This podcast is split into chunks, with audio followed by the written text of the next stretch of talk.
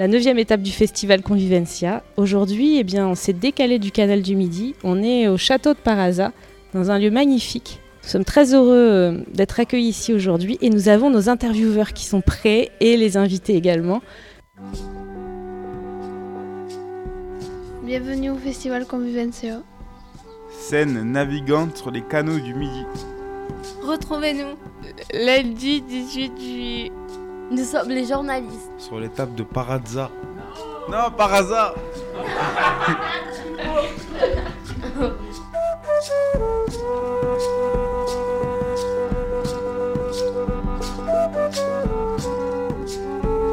Convivencia. Convivencia. Hashtag mon canal. Convivencia. C'est mon patrimoine. Convivencia. Convivencia. J'ai hâte d'y être.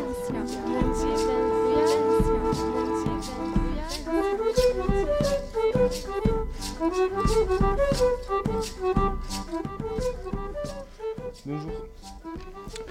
Vous écoutez hashtag mon canal à Paraza avec Tiffany, Inda, Elodie, Gladys, Franck, Nevae et Thibaut.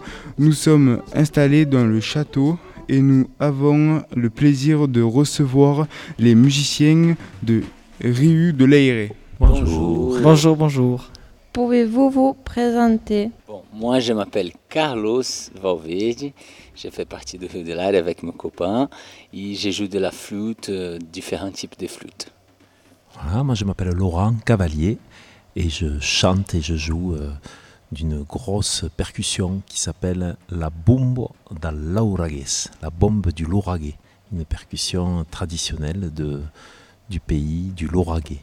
Je m'appelle Guillaume Verger, je suis accordéoniste dans Rio de l'Air, accordéon chromatique avec un clavier qui ressemble à celui du piano. Bonjour, je m'appelle Gladys, j'ai 13 ans. Bonjour, je m'appelle Elodie, j'ai 18 ans. Bonjour. Bonjour, je m'appelle Thibaut, j'ai 16 ans. Bonjour, je m'appelle Nevaillé, j'ai 13 ans. Bonjour. Bonjour, je m'appelle Tiffany, j'ai 18 ans. Bonjour. Bonjour, je m'appelle Inda et j'ai 23 ans. Bonjour. Comment vous vous êtes rencontrés? On s'est rencontrés euh, sur une proposition de, de une, stru- euh, comment on appelle ça, une structure quoi, qui s'appelle le Silo, qui est une, une association qui organise des, des concerts, qui produit des concerts et qui c'est des gens qui font se rencontrer des musiciens, Euh, des musiciens qui portent des cultures chacune particulières. Et donc euh, le silo, ils nous ont proposé d'abord à Carlos et à moi de nous voilà, ils avaient envie qu'on se rencontre en- pour créer un concert qui croiserait un peu nos cultures euh, occitanes et brésiliennes. Voilà. Et donc on a invité euh, le troisième larron, Guillaume, à rejoindre cette histoire avec son accordéon. Et voilà, voilà la petite histoire. Pourquoi avez-vous choisi ce nom de groupe? Bon, euh, on a toujours choisi un nom, c'est difficile, et, ça, demande beaucoup de réflexion, inspiration. Et on a, on a eu des, on, on, sort de réunions pour découvrir le nom du groupe. Il y a plusieurs possibilités. Et, et ce nom, il est venu comme Rio de l'Air, les rivières de l'air, parce qu'on a trouvé qu'il représentait plus euh, qu'est-ce qu'on voulait proposer comme musique, une musique sans frontières, une musique sans forme définie. Et, la rivière de l'air, en fait, elle existe et on a découvert pas longtemps que dans la- l'Amérique du Sud, il y a une rivière de aérienne, c'est-à-dire sont des particules de l'eau qui, qui survolent les continents, qui sortent de l'océan Atlantique, condensées par l'Amazonie, et dans les continents, ça descend, tout, c'est les plus grands fleuves du monde qui c'est aérien. Donc c'est une nouvelle découverte, et comme j'avais lu ça dans une revue, científica e j'ai trouvé o, Rio, Rios Voadores né, em português e j'ai demandé à Laurent como ça serait en occitan, il Rio de l'air j'ai eh, Rio de l'air et j'ai trouvé que, c'était un bon nom, et mes collègues aussi. On avait d'autres propositions que c'était belle aussi, mais celle-là, elle, a- elle est venue bien d'accord avec ce qu'on avait comme proposition musicale. Donc c'est pour ça que, que Rio de l'air. Comment avez-vous eu vos instruments et si vous les avez fabriqués, comment avez-vous fait? Bon. Et les miens, je joue plusieurs types de flûtes dans les projets, comme vous allez voir. Hein. En fait, je suis un amant des flûtes du monde, de tous les types de flûtes. Et, et je fabrique des flûtes aussi. Donc, il y a des flûtes, beaucoup de flûtes dans les projets que je fabrique, hein, avec les bambous, avec les fers chauds, à la tradition du pifano brésilien, par exemple, les quenas d'Amérique du Sud. Après, il y a d'autres flûtes qui ne sont pas fabriquées par moi, mais que j'ai acquis, qui sont des flûtes artisanales du monde, comme il y a des flûtes du Rajasthan, il y a des flûtes euh, de Chine, il y a des, des plein d'instruments. Donc euh, voilà, c'est un, un, peu ça la collection de flûtes. J'ai passé à mes collègues pour parler de leurs instruments. Bah, mon accordéon, il a été fait euh, sur mesure en Italie, dans le village des, des luthiers de, l'accordéon qui s'appelle Castelfidardo. On, dit souvent que c'est là que l'accordéon tel qu'on le connaît aujourd'hui a été créé. Donc c'est un village assez, assez marrant parce qu'il est tout petit, mais il y a toutes les grandes, euh, euh, comment dire, les grands luthiers d'accordéon qui travaillent. Donc tout tourne autour de l'accordéon là-bas. Il y a des magasins d'accordéon, des... voilà. Donc je suis allé sur place et je leur ai demandé de de me faire un accordéon sur mesure. J'ai essayé plein de choses c'est voilà, c'était une belle expérience. Voilà, et moi je joue de deux instruments. Le premier c'est ma voix, alors je l'ai, je suis né avec. Je l'ai pas acheté, je l'ai pas fabriqué. Je suis né, j'ai grandi avec ma voix. Et le second, c'est la, la, la bumbo, la bumbo ce qui a cette, une histoire particulière, la bombe du lauraguet. Donc c'est une grosse caisse en fait, une grosse caisse euh, qui avait disparu de, de la circulation euh, dans les années 60, 1970. Et elle avait disparu, plus personne n'en jouait et, et, voilà, elle était comme, une, comme, un, comme un animal ou une plante qui, qui s'éteint et dont l'espèce disparaît. Et cet instrument avait disparu et il y a des gens qui ont... Euh, qui sont allés euh, rencontrer les vieux, les anciens, les vieilles personnes qui vivaient dans le Lauragais, là, entre Carcassonne et Toulouse, et qui ont mené l'enquête, qui ont, euh, ils se sont fait raconter les souvenirs des gens, des gens vieux, mais qui, se rappelaient de quand ils étaient jeunes, ils avaient vu la bombe du Lauragais et, et ils l'ont décrit et, et, plusieurs personnes l'ont décrit et puis au bout d'un moment, ils ont réussi à dessiner l'instrument et petit à petit, elle a été reconstituée. Voilà, et puis on a trouvé quelques photos aussi de vieilles cartes postales du début du siècle sur lesquelles elle était, voilà, la bombe du lauraguet, un instrument sauvé de, sauvé de l'oubli. Ouais. Comment avez-vous appris à jouer de vos instruments? C'est une, une, vie de réponse, ça. Bon, ouais. j'ai commencé ouais, réfléchir un peu. Euh, moi, c'était des façons autodidactes. Bon, en fait, euh, mon instrument, c'est la flûte, un bambou. Et c'était un peu par hasard, on va dire. Et cette découverte a changé ma vie dans le sens qu'elle a redirectionné tout mon chemin. Donc, euh, c'est à travers de. J'ai commencé à, à, à. Je voulais offrir une flûte à une copine.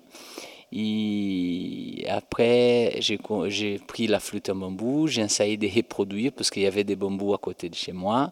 J'ai commencé à percer et c'était un peu comme ça que ça a commencé, mais sans avoir exactement une formation musicale classique et tout ça. Et c'était un peu tardif, c'était à l'âge de 20, 20 ans, 19 ans. Aujourd'hui, j'ai 44. Et donc c'était un peu par hasard, mais c'était un amour à première vue. Donc comme j'ai tombé là-dessus et j'ai plus lâché. Donc je suis ici en France grâce à cette aventure, grâce au Pifano. Donc c'était un peu un fabricant que j'ai appris. Après la musique, j'avais des relations par les billets de la capoeira. Je ne sais pas si vous connaissez la capoeira, c'est un sport danse et musique du Brésil. Et c'est là que j'ai tapé les tambourins la première fois et tout ça. Donc, mon instrument, j'ai appris un peu autodidacte en, en train de fabriquer l'instrument. C'est comme ça que j'ai développé cet instrument. C'est une question qui est, quand même assez euh, complexe et qui est, sympa. C'est sympa de, de, se poser cette question. Je me l'étais jamais vraiment posée.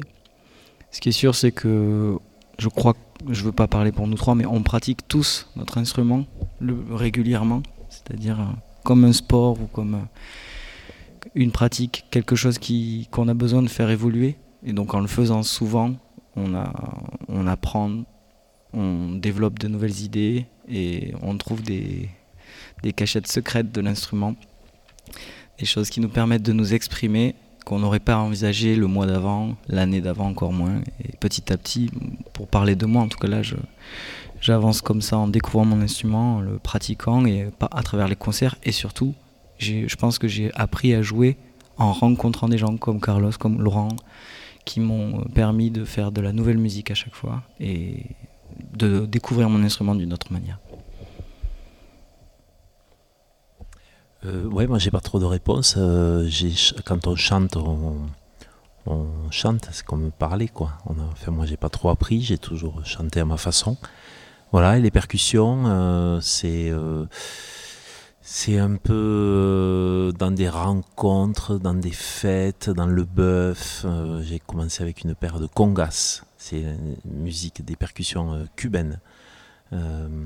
voilà, et petit à petit, quand on est percussionniste, il faut être un peu bricoleur. Donc j'ai trafiqué plein de plein d'outils euh, sur lesquels on pouvait euh, faire de la musique en y tapant dessus, des outils qui sonnaient, alors ça pouvait être n'importe quoi, hein, des, bouts de ferraille, des, bouts de terre cuite, et puis au milieu des instruments, euh, des caisses, des caisses claires, des tambours, des pots tendus, voilà.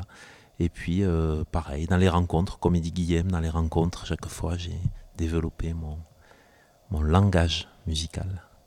Quel point commun trouvez-vous à vos deux pays? Ben Moi, j'ai jamais été au Brésil. Euh, si c'est ça les deux pays, c'est quoi les deux pays?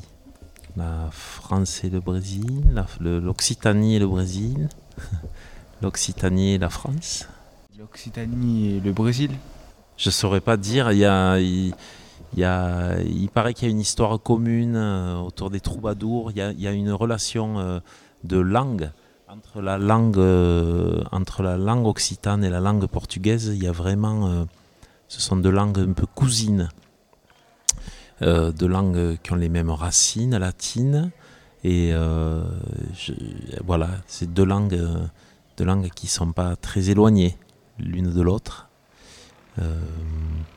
voilà, tu des choses à rajouter. Toi, tu connais mieux les deux pays, toi. ouais, moi, je suis venu du Brésil j'ai venu pour étudier, pour connaître et découvrir la culture occitane.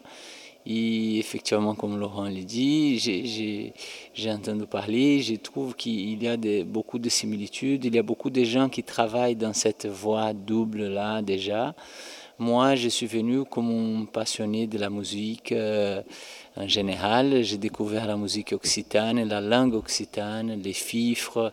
Euh, je découvre encore toujours. Euh, tout à l'heure, on était en train de parler du carnaval de la région de l'Aude et tout ça. Donc, toujours, c'est une belle découverte et je trouve euh, des similitudes, des différences, mais surtout, on, cherche les rencontres, les dialogues, les échanges. Donc, c'est pour ça qu'on est là. Vous ne parlez pas les mêmes langues. Comment faites-vous pour vous euh, comprendre? Alors déjà, ce qui se passe en vrai, c'est qu'on parle en français. On a cette langue en commun quand on travaille, quand on discute, on a cette langue en commun. Carlos, il parle bien le français, ça fait plus de dix ans qu'il est à, à, Toulouse maintenant. Je suis venu ici, j'ai appris le français, mais je vous avoue que quand je suis venu, je ne parlais pas le français comme aujourd'hui. Quand j'ai écouté les Occitans, c'était plus simple de comprendre l'occitan que les français. Quand on arrive de, Brésil sans, parler français du tout, euh, entre les deux langues, effectivement, les plus proches que je trouve, c'est il y a beaucoup de mots en commun et tout ça, c'est l'occitan. Après, bien sûr, à force de parler le français, c'est devenu plus simple. Et aujourd'hui, pour moi, je comprends de plus le français parce que j'ai appris le français. Mais je trouve qu'au niveau des, proximités euh, linguistiques, de sonorités, euh, l'occitan et le brésil sont plus proches que, les français et les portugais. Un jour, il y a un gars qui m'a dit, il venait d'Afrique, je ne sais pas de quel pays, il m'a dit, moi, quand on me parle gentiment, je comprends toutes les langues. après aussi, euh, la musique comme langage universel, ça m'a aidé beaucoup euh, quand je suis arrivé ici, parce que je ne parlais pas français, ni l'occitan et tout ça, mais j'ai joué de la musique. Et à travers de la musique, j'ai fait beaucoup d'amis, beaucoup de, de, connaissances et beaucoup de débuts de conversations, de longues conversations. Pouvez-vous parler de votre langue? Ah, Oui, oui, tu peux parler de la langue, oui, oui. De che te può dire, te può dire savi pas de che te può dire, ma serio, è stato possibile di parlare in Occità, di fare tutte le missioni in Occità. Vereu che abbiamo avuto un po' di mal per si comprendere, ma bom. Também posso falar em português, se vocês quiserem. Eu acho que vocês vão entender alguma coisa, por exemplo. Eu me chamo Carlos, eu toco flauta, eu vim do Brasil, eu estou aqui no Festival Convivência para a gente fazer música, numa entrevista de rádio muito bacana com meus amigos Guilherme, Laurente e Carlos para fazer essa entrevista com vocês aqui, com todo mundo para o Festival Convivência. Qu'est-ce que vos chansons, à quoi parlent ah, de quoi parlent nos chansons? Il y a beaucoup, beaucoup de sujets. Euh, hum, il y a beaucoup de sujets, il y a des, il y a des chansons, il y a une, j'en je, j'en dis comme elles me viennent euh, comme elles me viennent dans le désordre là. Il y en a une qui dit euh, Braconnier prenez des courage. Euh, c'est une, chanson qui incite, c'est une vieille chanson peut-être du peut-être du 18e siècle, que, qui incite les, paysans à, braconner sur les terres du Seigneur, parce que le Seigneur, le Seigneur les exploite et, et, elle dit euh, Que deviendraient donc les, les seigneurs si ce n'étaient les bras et les jambes et la santé des pauvres gens qui travaillent pour eux? Voilà, ça, c'en est une. Euh, il y a une, une, chanson de la Saint-Jean. Euh, vous voyez, la Saint-Jean, c'est cette fête. C'est la fête du solstice d'été, c'est le moment où les jours commencent à, raccourcir. C'est la nuit la plus longue, le 20, 25 juin. 24-25 juin, là, c'est le moment où la nuit est la plus courte, pardon. Euh, le jour se couche le plus tard et se lève très tôt le matin. Et là, on fait les feux de la Saint-Jean, cette grande tradition. On fait un grand feu et après, on saute le feu. Et il y a plein de chants et de musique traditionnelle autour de, cette, de, ce, feu. Et donc, voilà, une chanson de la Saint-Jean. Euh, il y a une chanson rigolote qui dit euh, neuf fois je t'ai dit no cots t'ai dit que t'ai mabi ero per rire ero pas vertat neuf, neuf fois je t'ai dit que je t'aimais c'était pour rire c'était pas vrai c'est pas rigolo pour tout le monde peut-être euh, voilà vous voyez c'est des chansons des chansons de la vie quoi au Brésil c'est une tradition au mois de juin festa junina on appelle et toutes les écoles, euh, dès qu'on est petit, je me rappelle des souvenirs de petit jusqu'à aujourd'hui, on met des costumes comme des paysans, on fait des nourritures vraiment typiques et traditionnelles, les grands feux aussi, c'est la version de Festa Junina, Fête de Saint-Jean de là-bas. Je pense que le rôle des écoles de, mettre ça dans les calendriers festifs aussi, ça dans tous les pays, ça fait qu'on c'est une des plus grandes fêtes du Brésil euh, aujourd'hui, on va dire comme le carnaval et tout, mais qui, qui s'est bien fêté dans les mois de juin, dans tous les pays. J'ai des bons souvenirs. Comment vous sentez-vous sur scène? Avez-vous eu le trac pour la première fois que vous êtes monté sur scène? Alors le trac, ça dépend pour. C'est différent pour chaque musicien, mais je crois qu'il y a toujours un peu de trac quand on monte euh, sur scène, même quand on fait ce métier depuis 20 euh, ans. Moi, je, ressens toujours une petite euh, pression avant de monter, et puis le moment où la musique commence, ça, s'envole. Sauf si je fais une fausse note, là, ça, ça va pas. Mais en général, dès que la musique a commencé, je commence à nager comme un poisson et avant, euh, avant, il y a toujours cette petite pression là qui dure quelques minutes. On peut dire que ça fait partie de, boulot. On est vivant, donc on a toujours les publics qui attendent, on a des choses à montrer, on a toutes les questions techniques, euh, les répertoires dans la tête et tout ça. Donc c'est, normal qu'il, y a ça. Et, je pense que c'est aussi nécessaire pour laisser nous dans un état aussi préparatoire pour, développer quelque chose. Avez-vous fait des concerts que pour les, des jeunes? Est-ce que c'est différent des concerts où il y a des adultes? Euh, moi, je ne crois pas me rappeler avoir fait ça déjà, des concerts pour, que pour des jeunes. Moi, j'ai déjà eu une expérience avec Convivencia. Je ne me rappelle pas exactement à quelle année c'était, mais avec euh, l'AZI de Toulouse. Et c'était une super expérience. Et on n'a pas seulement fait les concerts qui pour les jeunes, mais on a fait les concerts avec les jeunes, qu'on a fait des ateliers avec eux. Donc il y a une participation très, très beau, très belle, que j'ai gardée dans un beau souvenir là en face de la Tormenta avec tous les, jeunes de l'AZI. Et donc euh, c'était une série d'ateliers qui après il y a eu mon concert et après dans mon concert j'ai intégré la participation avec les jeunes pour les jeunes donc c'était vraiment un moment unique. De mon côté, j'ai participé plusieurs fois à, des créations avec euh, le, comment dire, c'est une, euh, ça s'appelle euh, jazz, le jazz rencontre les mômes.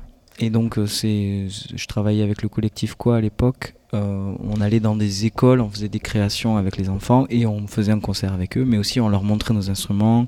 Il y avait des des moments de, de, de- découverte. Et euh, j'ai énormément euh, aimé le, contact avec les enfants, c'est-à-dire qu'il y a quelque chose de direct, les jeunes. Donc là, c'était dans des collèges ou dans des lycées. Et euh, j'ai trouvé que partout où on amène la musique, pour ceux qui n'avaient pas l'habitude, qui ne connaissent pas, j'ai ressenti à chaque fois que ça, ça a amené quelque chose de différent et que, en fait, j'en tire la leçon que la musique, c'est peut-être quelque chose qui, qui nous fait du bien à tous, peut-être. Est-ce que vous avez déjà fait de la musique à l'hôpital pour les enfants? Oui, j'ai déjà eu cette expérience au Brésil aussi. C'était, je pense, comme, comme Guillaume avait dit, je pense que la musique, elle euh, parle à tout le monde, même euh, à tous les êtres vivants, les animaux, les plantes. Et, je pense que la, musique, elle doit être partout, en fait.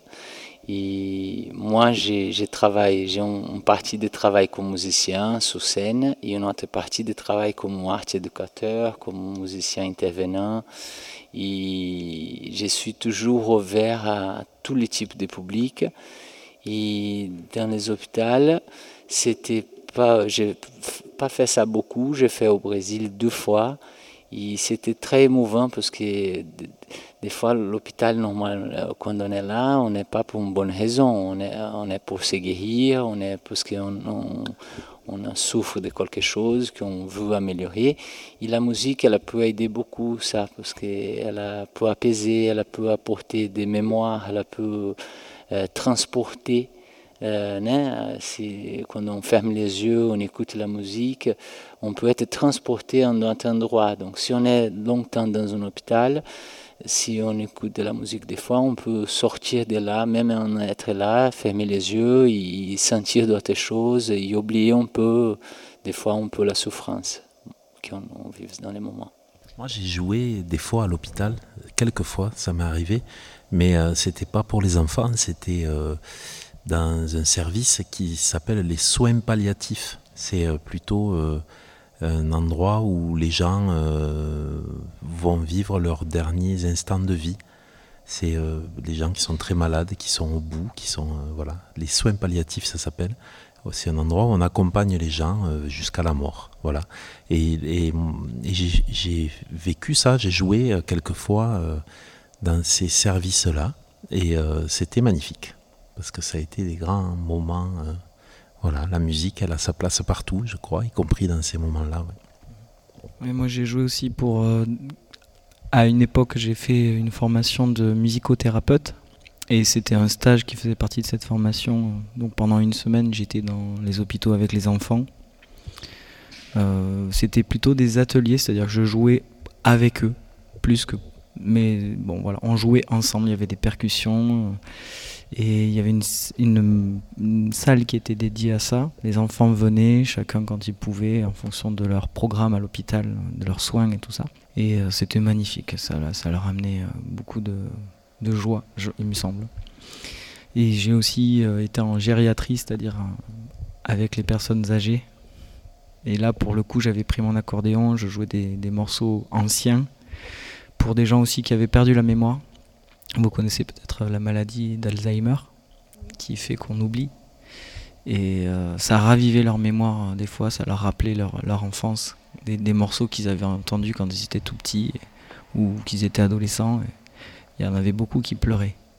Avez-vous déjà joué au Brésil? Les Brésiliens aiment-ils votre musique? Moi, j'ai jamais mis les pieds au Brésil. Moi non plus. J'aime leur musique, par Moi, contre. Moi, j'aime la musique des Brésiliens, mais je sais pas si les Brésiliens aiment ma musique. je suis sûr que les jours que la musique de mes collègues arrive là-bas, le- les Brésiliens vont aimer beaucoup aussi. Moi, j'ai bien sûr, j'ai joué au Brésil, de la musique brésilienne. Et depuis que je suis, ça fait 10 ans que je suis là, j'ai appris un peu la musique occitane.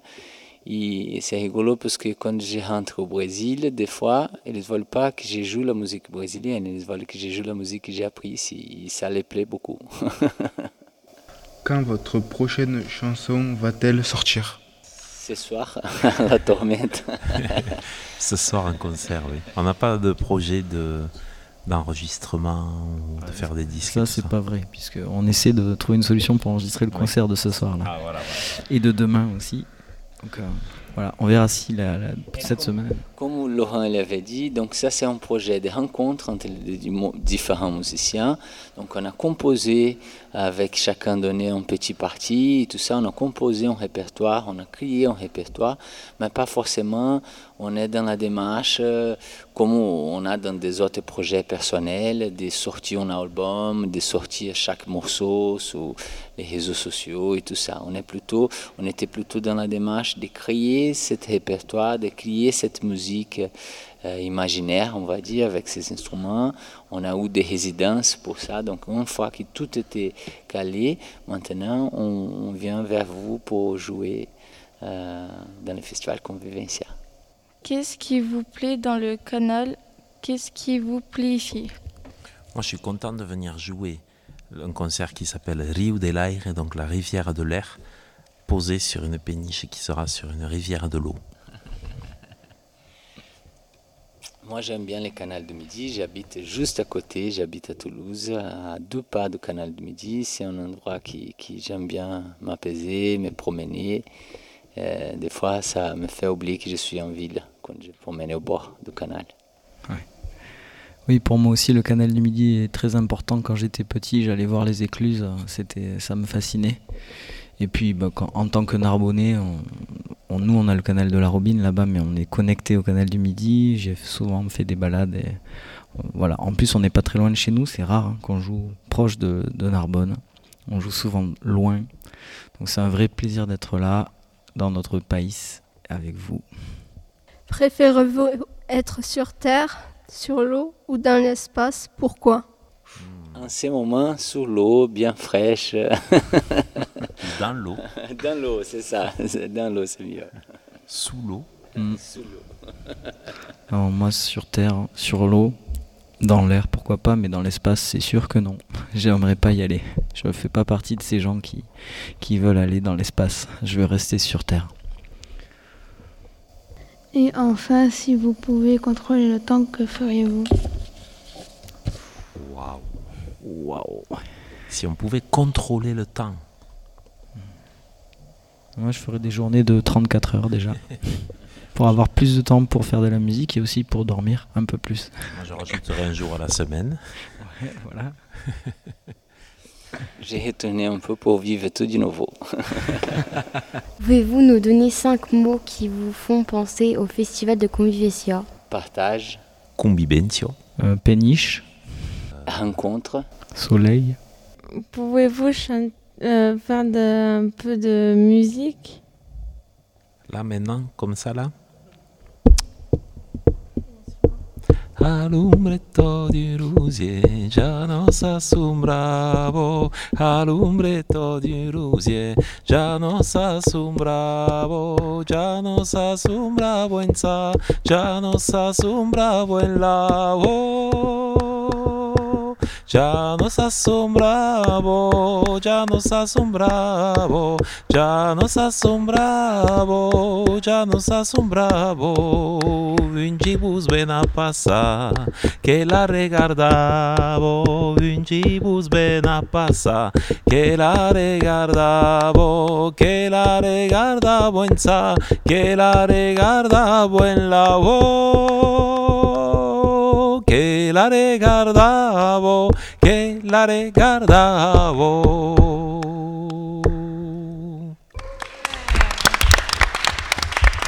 Ça vous a pas fait penser à une petite chanson que vous connaissez? Merci beaucoup. Merci Merci. à vous. Merci à vous, merci C'était beaucoup. incroyable. À tout à l'heure. Ah À la on, sera, tormenta. on sera devant hein, pour danser. Merci à vous et bon concert. Bienvenue au festival Convivencia. Scène navigante sur les canaux du Midi. Retrouvez-nous. Lundi 18 juillet. Nous sommes les journalistes. Sur l'étape de Parazza. Non, Parazza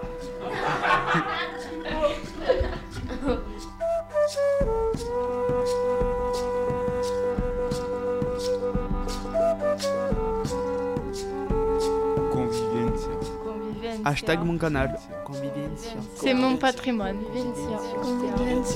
Convivencia. J'ai hâte d'y être.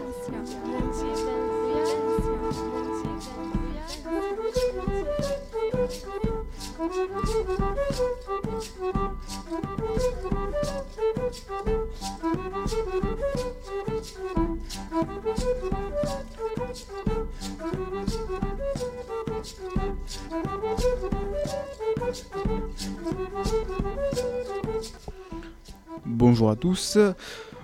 Vous êtes euh, toujours à l'écoute de hashtag mon canal avec Tiffany, Inda, Elodie, Gladys, Nevae et Thibaut.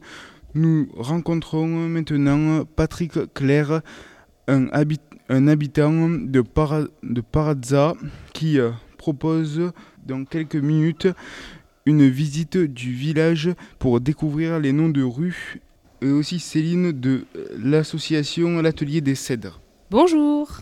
Bonjour. Bonjour. Pouvez-vous vous présenter Voilà, moi c'est Patrick Claire, je suis habitant de Parasa depuis 7 ans seulement, je ne suis pas un, un de souche, Euh, j'arrive de la région parisienne. Et puis euh, actuellement euh, je suis aussi euh, au conseil municipal et je m'occupe de la commission, de la commission euh, culture, patrimoine et tourisme. Bonjour, moi c'est Céline, j'habite Parasa depuis 7 ans maintenant et depuis peu, depuis le 1er juillet, nous avons ouvert un petit atelier appelé l'Atelier des Cèdres qui propose des créations de céramique et de bois, ainsi que des jeux en bois. Bonjour, je m'appelle Inda et j'ai 23 ans. Bonjour, je m'appelle Gladys, j'ai 13 ans. Bonjour, je m'appelle Elodie, j'ai 18 ans. Bonjour, je m'appelle Thibaut, j'ai 16 ans. Bonjour, je m'appelle Nevae, j'ai 14 ans. Bonjour, je m'appelle Tiffany, j'ai 18 ans.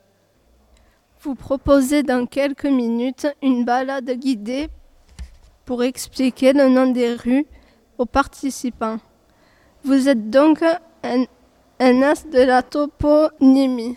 Qu'est-ce qui vous donne envie de vous intéresser au nom des rues?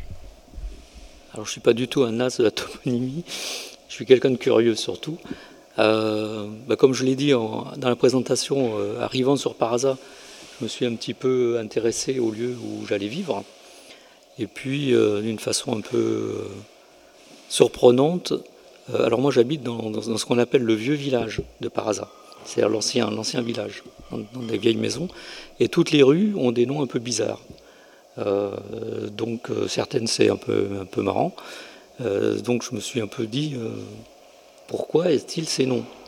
Et donc en cherchant, euh, on a trouvé quelques, quelques réponses à, ces questions. Alors d'autre part, comme Céline a présenté l'atelier des cèdres, on est plusieurs artistes sur, sur Parasa. Et c'était une occasion de, aussi de, de- de joindre le côté historique et le côté artistique. C'est-à-dire qu'avec une autre artiste, parce qu'on est nombreux quand même, hein, je crois qu'on est euh, une bonne quinzaine d'artistes sur Parasa, et donc avec Élie, Élie Rancher, on a décidé de dessiner certaines parties de ces rues ou des lieux un peu spécifiques de Parasa, tels que la Fontaine Fraîche, où on a un petit square qui est très mignon que personne ne connaît à Parasa. le port, le Répudre, le, pont sur le Répudre qui fait un peu le fait historique de, de, Parasa. Et on en a fait un livre et on a demandé, parce qu'une des particularités sur Parasa, c'est qu'il y a 21 nationalités, donc il y a beaucoup d'étrangers qui habitent, et donc on a demandé à, à une Allemande et à une Anglaise de traduire euh, ce que nous, on avait trouvé comme, euh, comme explication à ces noms des rues. Donc voilà.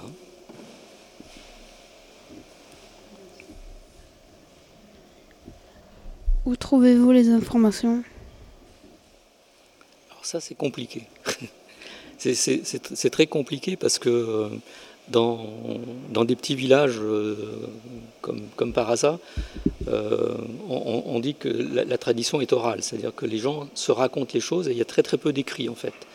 Donc euh, quand on regarde euh, les écrits, notamment les, on a la chance d'avoir les, comptes rendus de tous les conseils municipaux depuis 1600 jusqu'à 1950, qui sont retranscrits sur une, disquette, donc maintenant, enfin, sur, une clé USB, donc on, a tout. Il n'y a pas, grand-chose, donc finalement, euh, ça, a été plutôt une enquête orale, c'est-à-dire que j'ai vu dans un conseil municipal que ça avait été décidé par un maire en 1989, donc il suffisait après de retrouver quel était, c'est une enquête, hein, de, retrouver quel était le nom de ce maire, est-ce qu'il existe toujours? Bah oui, il habite à Parasa. Bah, on est allé toquer à la porte et on lui a dit bah, raconte-nous un petit peu euh, comment vous avez décidé euh, dans, votre équipe euh, les noms des rues. Et donc il a commencé à me raconter ça. Et comme toute histoire qu'on raconte, eh ben, ces histoires elles sont plurielles, c'est-à-dire qu'il y en a d'autres qui ont d'autres avis, qui racontent autre chose. Donc euh, bon, il y avait son histoire, plus bah, l'histoire des anciens qui habitent par hasard, qui ont aussi donné des, certaines explications. Alors après, il suffit de croiser tout ça, de voir quelle est la plus vraie, la plus vraisemblable, et puis essayer de l'écrire. Est-ce que vous découvrez des, des nouvelles choses encore? Énormément. euh, Parasa, c'est un, village qui a été surtout tourné euh, vers la viticulture. Et donc, euh, il y a très très peu de, personnes qui sont intéressées à l'histoire de Parasa. Or, c'est une histoire qui est très très riche. Et, donc, on est en train de découvrir beaucoup de choses parce que finalement, c'est une histoire qui date de bien avant l'Antiquité. Et, donc petit à petit, alors on a la chance en plus d'avoir sur par hasard un archéologue, donc qui a toutes les, le, métier et les techniques hein, pour essayer de, vérifier, de trouver les informations. Et donc euh, dans, la commission tourisme patrimoine, on est une vingtaine de personnes. C'est ouvert à tous ceux qui, ont envie de travailler euh, le côté de patrimoine. Et donc, euh, on se répartit des tâches pour essayer d'aller chercher des, renseignements. Il euh, y a un éducateur de notre IME qui s'appelle euh, Thomas Viala. Et ma question, c'est que comment. comment bah, on a vu qu'il y avait une rue qui s'appelait Viala. Oui. À Parasa Oui. Et alors, toi, tu voulais savoir quoi? Comment ça se fait que cette rue s'appelle Viala? Alors le, Viala, c'est un lieu dit sur, euh, sur Parasa, qui est euh, à la sortie de Parasa, quand on va sur Pouzol, qui est à quelques kilomètres, et qui, euh, qui est le raccourci de Villa del Porte, qui, est un, ancien tout petit village, ou une grosse ferme, on va dire, enfin même un peu plus, un petit village qui, était, qui existait en même temps enfin, qui, vivait au même rythme que de, de, Parasa, puisque c'est à, quoi, à 2 km, à 2 km de Parasa. Et donc euh, le Viala, enfin Villa del Porte est, devenu le Viala au fil du temps hein, pour aller plus vite. Alors je ne sais pas si ça a un rapport avec le nom de, votre euh, éducateur ou pas, je pense pas, mais euh, parce que Viala c'est peut-être un, nom de famille assez courant dans, dans ce sud. Alors il faudra poser la question également à Thomas. Bah alors, on ne veut pas divulgacher euh, la visite que vous apprêtez à mener là, mais euh, est-ce que vous accepteriez de nous expliquer quelques noms de rues qui nous ont marqués quand on a observé le plan de Parasa? Ouais. Tiffany, c'est quoi la première rue dont on aimerait connaître la signification? Pourquoi il y a une rue qui s'appelle Mariette? Mariette. Marinette, non? La rue Mariette. Mariette. Euh, Mariette, c'était la boulangère. il, y a, il, y a, quelques années. Euh, il n'y a plus de boulangerie sur Parasa, c'est terminé, c'était donc la dernière. Euh, et donc euh, c'est une rue qui se situe bah, derrière, derrière le château, là, dans, dans aussi une, une, ancienne partie du, du, village de Parasa. et je fais l'hypothèse qu'elle devait habiter par là. Les Bouscarelles.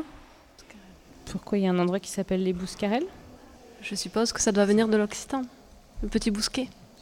Petit bosquet. Mais euh, ça, ça, ça, date, parce que là, je suis en train de lire un livre, euh, une étude qui a été faite euh, sur, sur la vie au Moyen-Âge, dans, dans, les années 1520 à peu près, hein, et ce nom existait déjà. On parlait déjà du, du, du lieu dit le Bouscarel. C'est une étude qui se fait sur toutes les tractations qui ont été faites notariales, enfin chez un notaire, et donc il se passait déjà des choses euh, des ventes de terrain, de livrets, etc. au Bouscarel. Euh, le chemin vieux, route neuve. Et il y a les deux différents, chemin vieux et route neuve. On a vu qu'il y avait. Ah, bah, c'est un peu lié d'ailleurs, euh, parce que le chemin vieux c'était un peu le, c'était le chemin euh, principal avant euh, dans, dans, Parasa, et il, il, est placé, c'était un petit peu le périphérique de Parasa en gros. Hein. Euh, il est placé en extérieur, enfin il était placé en extérieur avant qu'il y ait cette fameuse euh, route neuve. Et euh, c'est là où passaient toutes les charrettes. Et donc il y avait un bruit énorme qui, se passait. Donc sur ce chemin, si, vous y allez, vous verrez, il n'y a aucune habitation. Toutes les habitations, elles donnent sur la rue du qui, qui est de l'autre côté.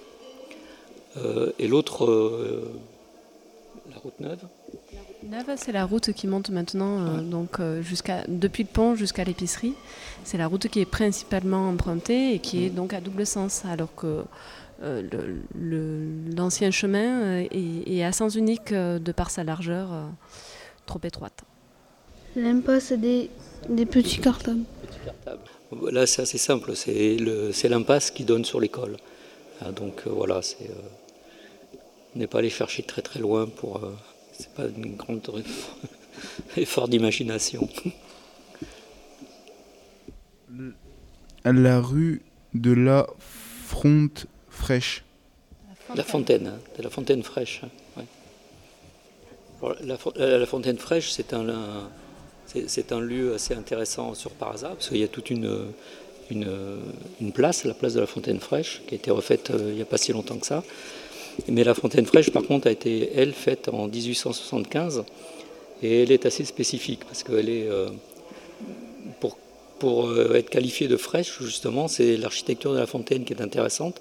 Elle a été reprise des, des, fontaines de, de, la Renaissance italienne. C'est-à-dire qu'elle monte comme ça.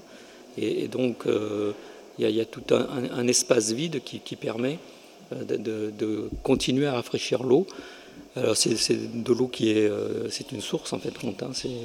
On, a la chance d'avoir euh, pas, pas, très bien, pas très loin euh, du, du Bouscarel, hein, à la sortie là de, de Parza, on a euh, Cantaran, Cantaran où il y a des étangs et c'est tout un, espace qui retient l'eau. Et donc à partir de là, il y a plein de sources. Parza, c'est est, est, construit sur l'eau, en gros. Hein.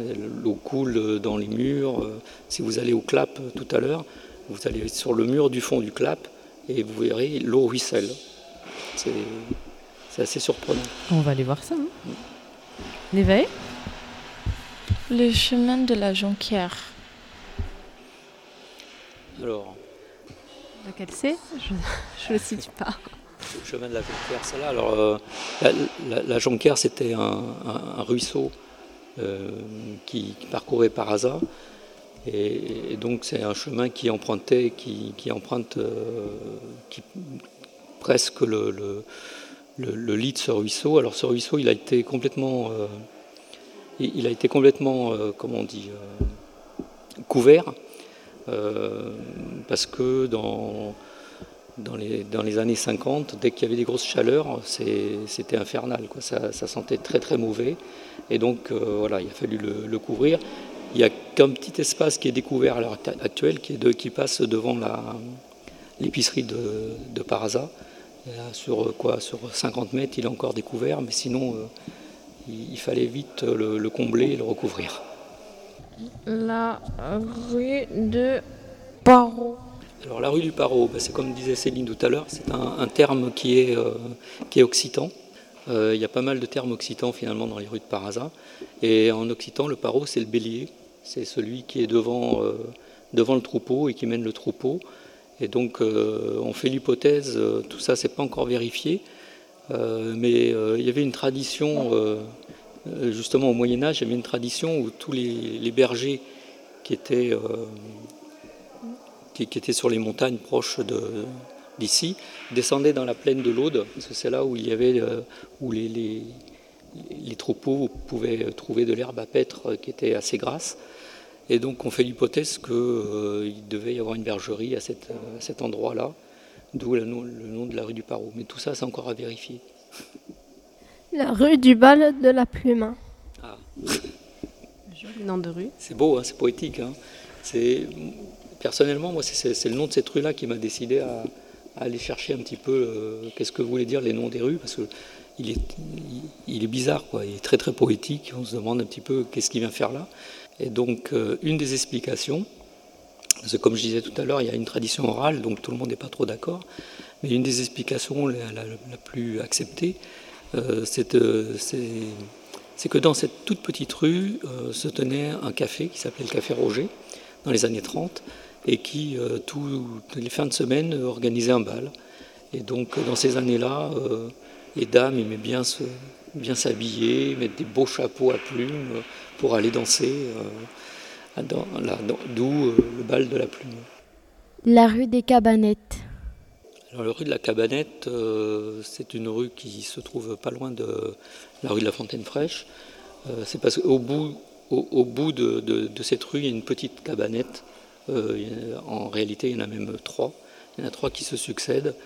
et puis voilà, donc c'était vers ces cabanettes-là que euh, toutes les dames, euh, dans, les années, entre les années 60 et, 70, euh, au coin de la rue de la Cabinette, de la cabinette il y avait la maison du peuple. Et il y a des escaliers, et dans ces escaliers, au bas de la cabanette, toutes les dames venaient là et s'asseyaient sur les escaliers et se racontaient toutes les petites histoires de par hasard. Quel est votre nom de rue préféré et votre rue préférée? Alors le nom de la rue, j'en ai parlé tout à l'heure, c'est le bal de la plume parce que je trouve ça un peu, un, peu rigolo. Par contre, il y a une, toute petite rue, euh, ça s'appelle la rue des pigeons. C'est ma rue préférée également. Oui. c'est la rue préférée de beaucoup de gens. Et euh, avec ma fille, on l'appelle la rue des fleurs parce que c'est une rue qui est très fleurie. Mais bon, c'est la rue des pigeons en fait. Ouais, mais elle n'est pas plus large que la table là. C'est vraiment. c'est tout petit. Tout, tout, tout, tout, pétroit. Je vais dire une petite blague. la reine des pigeonniers. bah, la reine de la rue des pigeons, en fait, c'était euh, Mariette, la, boulangère. Parce que la boulangerie était juste là. Et, euh, dès qu'il y avait dès qu'elle avait des restes de pain, elle les donnait, euh, il y avait un pigeonnier pas très loin, elle les donnait aux pigeons. Donc c'était un endroit dans Parasa qui était ah. envahi par les pigeons. Eh bien, c'était pour ça qu'ils l'ont appelé la rue des pigeons. Et voilà. Faites-vous cela dans d'autres villages? Non, par hasard, ça suffit. c'est déjà, c'est, ça revient un peu à la, question qu'on, qui, était au, tout début. C'est vachement difficile de, de, raconter, enfin, de récolter les histoires. Et ça prend un temps fou parce qu'il faut voir les gens, il faut leur parler, il faut. Euh, quand on a deux ou trois histoires pour, une même, pour un même nom de rue, par exemple, euh, ou pour un même lieu, euh, bah, il faut essayer de voir qu'est-ce qui est le plus vrai là-dedans. Donc c'est vrai que ça demande pas mal de temps, donc ça, suffit par hasard. Mais c'est vrai que en, tant, alors là je prends la casquette, en tant qu'artiste, il y a, vu qu'on a fait un livre avec tous les dessins qu'on a fait ou les pastels qu'on a fait. Il y a, d'autres communes qui, qui, sont assez intéressées par reproduire ce même type d'ouvrage. Qu'est-ce qui vous plaît dans le canal? Qu'est-ce qui vous plaît ici? Comme je l'ai dit dans ma présentation, moi je viens de la région parisienne. Donc ça n'a rien à voir avec, avec le paysage d'ici. Et donc c'est Ici, moi, tout me plaît, c'est apaisant, c'est tranquille, c'est euh, très convivial. Euh, par hasard, euh, ramène beaucoup de gens qui sont tous aussi singuliers, gentils et sympathiques. Donc il y a une très très bonne ambiance entre, entre les habitants. Voilà, donc le canal du Midi, c'est hyper agréable parce qu'on peut se balader. Il paraît que les gens qui vivent en Bordeaux sont beaucoup plus calmes, beaucoup plus apaisés que les gens qui vivent assez éloignés des cours d'eau. Et donc euh, moi j'apprécie la quiétude du, canal. Et le village, comme le disait Patrick, euh, je rebondis sur ce qu'il dit, effectivement il y a tellement de nationalités différentes que c'est des rencontres à chaque fois surprenantes, des cultures qui se, rencontrent et qui construisent ensemble, et c'est la richesse du village. Préférez-vous être sur Terre, sur l'eau, l'espace Tu vas répondre aussi Ah oui, alors, moi c'est sur Terre sans hésitation. moi, aussi. Hein. Vous voulez nous expliquer pourquoi? Euh, Disons que je suis pas tout à fait un poisson dans l'eau, pas très à l'aise euh, dans, dans, le milieu aquatique. Euh, les pieds sur terre, c'est bien. La tête dans les étoiles aussi, mais les pieds sur terre. Alors moi c'est pareil. Moi mon rapport à l'eau est un peu spécial. J'aime pas trop. Donc je barbote, on va dire. Je suis pas un très très bon nageur non plus. Par contre j'aime bien être au bord de l'eau. Ça c'est quelque chose que, j'aime beaucoup. Euh, après par rapport à ta question, euh, sur, terre ça, rejoint aussi ma, personnalité. C'est que j'aime bien être pardon, j'aime bien être ancré avoir les deux pieds euh, bien là, là, où je suis et vivre le, moment euh, présent, à fond, là, où, où je me trouve. Et enfin, si vous pouviez contrôler le temps, que feriez-vous? Oh, Quelle question Moi, je sais pas trop quoi te répondre par rapport à ça.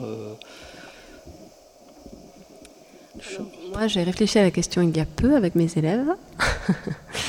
Et donc, si je pouvais contrôler le temps, je reviendrais à mes années étudiantes, euh, pendant lesquelles j'ai bien profité. Voilà. Donc, euh, mais pas, j'y reviendrai pas euh, infiniment, mais le temps d'une soirée avec les copains à 20 ans, 21 ans, ça serait l'idéal. moi, je, je sais, je, sais pas si je voudrais le contrôler le temps, parce que finalement, si je réfléchis bien, tout au long de ma vie, euh, tous les moments ont été, sympas et, m'ont apporté quelque chose. Et, je continue à découvrir des choses hyper sympas au fur et à mesure que le temps passe. Euh, voilà, donc euh, je, pense, que dans le rapport, dans ce qu'on appelle le rapport au temps, si, on est toujours dans un projet, si on est quelqu'un qui, qui, voit devant ce qui peut se passer, donc euh, le temps, euh, bon, on vieillit, c'est sûr, mais j'ai pas, personnellement, moi, j'ai aucun regret ou, comment on appelle ça? Vous êtes bien dans votre époque, c'est ça On est bien tout le temps, voilà, dans le temps qu'on vit. Pouvez-vous nous dire, euh, nous, nous donner cinq mots qui vous font penser au, au festival de Convivencia? Convivialité La convivialité, oui. Euh, Forcément. des, rencontres, euh, de la musique, la fête. Et voir le canal, non? Eh oui, mais en fait, comme c'est notre quotidien, on aurait tendance à l'oublier. C'est vrai. mais, tu fais bien de le rappeler. Oui, c'est ça. La découverte du canal autrement, en tout cas. ça, c'est vrai. Autrement. Et, c'est vrai que ce qui est particulier à Convivienza, c'est d'avoir une, une péniche qui, offre un concert et on est au bord de l'eau. Donc, euh, oui, c'est vrai que c'est. c'est agréable. C'est agréable, ouais. Juste petite euh, précision, c'est que pendant la préparation de cet atelier, je faisais que dire parazza, parazza, parazza, et heureusement que Franck ici présent m'a repris. Et donc on en a fait une petite boutade, et c'est pour ça que dans le jingle, euh, ça dit parazza, mais on sait que c'est parazza. Merci beaucoup, merci à tous. Merci, beaucoup pour, votre, pour, euh, votre interview. Au revoir Patrick, au revoir Céline. Au revoir. Au revoir. Bienvenue au Festival Convivencia. Scène navigante sur les canaux du Midi. Retrouvez-nous lundi 18 juillet. Nous sommes les journalistes. Sur l'étape de Parazza. Non, Parazza